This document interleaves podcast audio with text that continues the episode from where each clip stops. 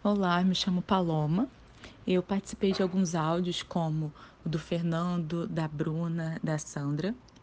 É, eu acredito que esses áudios eles são muito significantes tanto para quem recebe quanto para quem encaminha né, a mensagem, é, porque é como se uma parte de mim ela pudesse estar sempre perto das pessoas que eu amo.